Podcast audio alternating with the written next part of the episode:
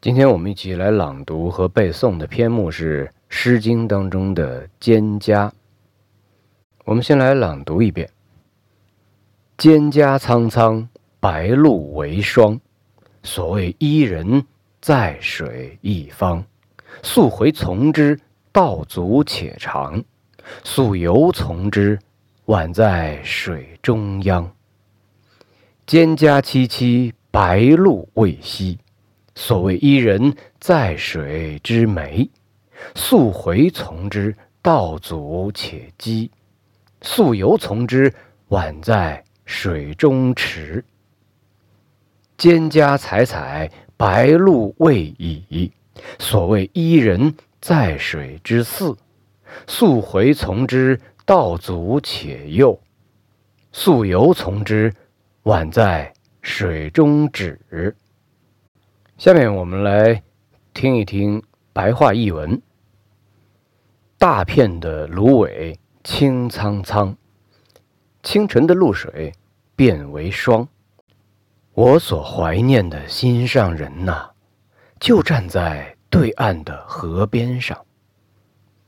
逆流而上去追寻他，追寻他的道路险阻而又漫长；顺流而下，寻寻觅觅，他仿佛在河水中央。芦苇凄清一大片，清晨的露水尚未晒干，我那魂牵梦绕的人呐，他。就在河水对岸，逆流而上去追寻他，那道路坎坷又艰难；顺流而下寻寻觅觅，他仿佛又在水中的小舟上。河畔的芦苇繁茂连绵，清晨露滴尚未被蒸发完。我那苦苦追求的人呢？他就在河岸一边，逆流而上去追寻他，那道路弯曲又艰险；顺流而下寻寻觅觅，他仿佛又在水中的沙滩上。下面我们做一个简要的赏析。如果把这首诗当中的伊人认定为情人、恋人，那么这首诗就是表现了抒情主人公对美好爱情的执着追求和追求不得的惆怅心情。精神是可贵的，感情是真挚的，但结果是渺茫的，处境是可悲的。然而，这首诗最有价值意义、最令人共鸣的东西，不是抒情主人公的追求和失落，而是他所创造的“在水一方，可望南极”这一具有普遍意义的艺术意境。好诗都能创造意境，意境是一种格局，一种结构，它具有。含容一切具备相似格局、类同结构的意志事物的性能。在水一方的结构是：追寻者、河水、伊人。由于诗中的伊人没有具体所指，而河水的意义又在于阻隔，所以凡世间一切因为受阻。而难以达到的种种追求，都可以在这里发生同构共振和同情共鸣。由此看来，不妨把蒹葭的诗意理解为一种象征，把在水一方看作是表达社会人生中一切渴望南极情境的一个艺术范型。这里的伊人。可以是贤才友人情人，可以是工业理想前途，甚至可以是福地圣境仙界。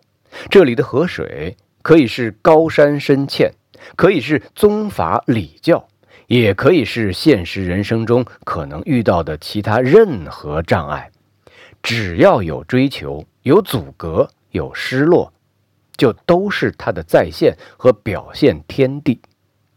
如此说来，古人把蒹葭解为劝人遵循周礼。招贤怀人，今人把它视作爱情诗，乃至有人把它看作是上古之人的水神祭祖仪式，恐怕都有一定道理。四不宜固执其一而否决其他，因为他们都包蕴在在水一方的象征意义之中。自然，当我们处在与在水一方类似的境遇时，应当欣赏的是他的锐意追求，而不是他的悲观失望。这首诗以水、芦苇、霜、露等意象，营造了一种朦胧、清新而又神秘的意境。早晨的薄雾笼罩着一切，晶莹的露珠已凝成冰霜。一位羞涩的少女。缓缓而行，诗中水的意象正代表了女性，体现出女性的美，而薄薄的雾就像是少女蒙上的纱，她一会儿出现在水边，一会儿又出现在水之洲，寻找不到，急切而又无奈的心情，正如蚂蚁爬一般痒，又如刀绞一般痛。就像我们常说的，距离产生美感，这种美感因距离变得朦胧、模糊、不清晰。主人公和伊人的身份、面目、空间位置都是模糊的，给人以雾里看花、若隐若现、朦胧缥缈之感。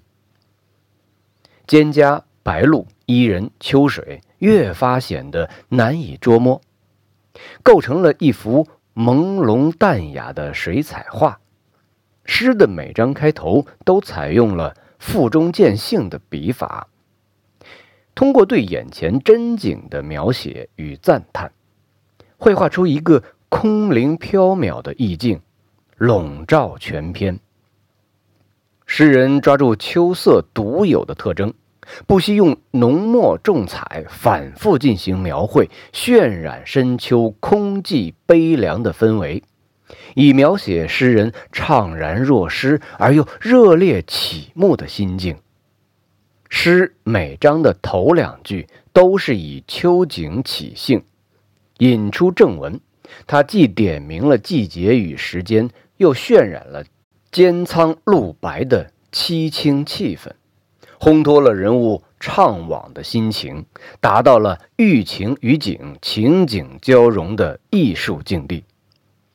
蒹葭、水和伊人的形象交相辉映，浑然一体，用作起兴的事物与所要描绘的对象形成一个完整的艺术世界。开头写秋天水边芦苇丛生的景象，这正是托象以明意。具有起情的作用，因为芦苇丛生，又在天光水色的映照之下，必然会呈现出一种迷茫的境界。这就从一个侧面显示了诗的主人公心中的那个朦胧的爱的境界。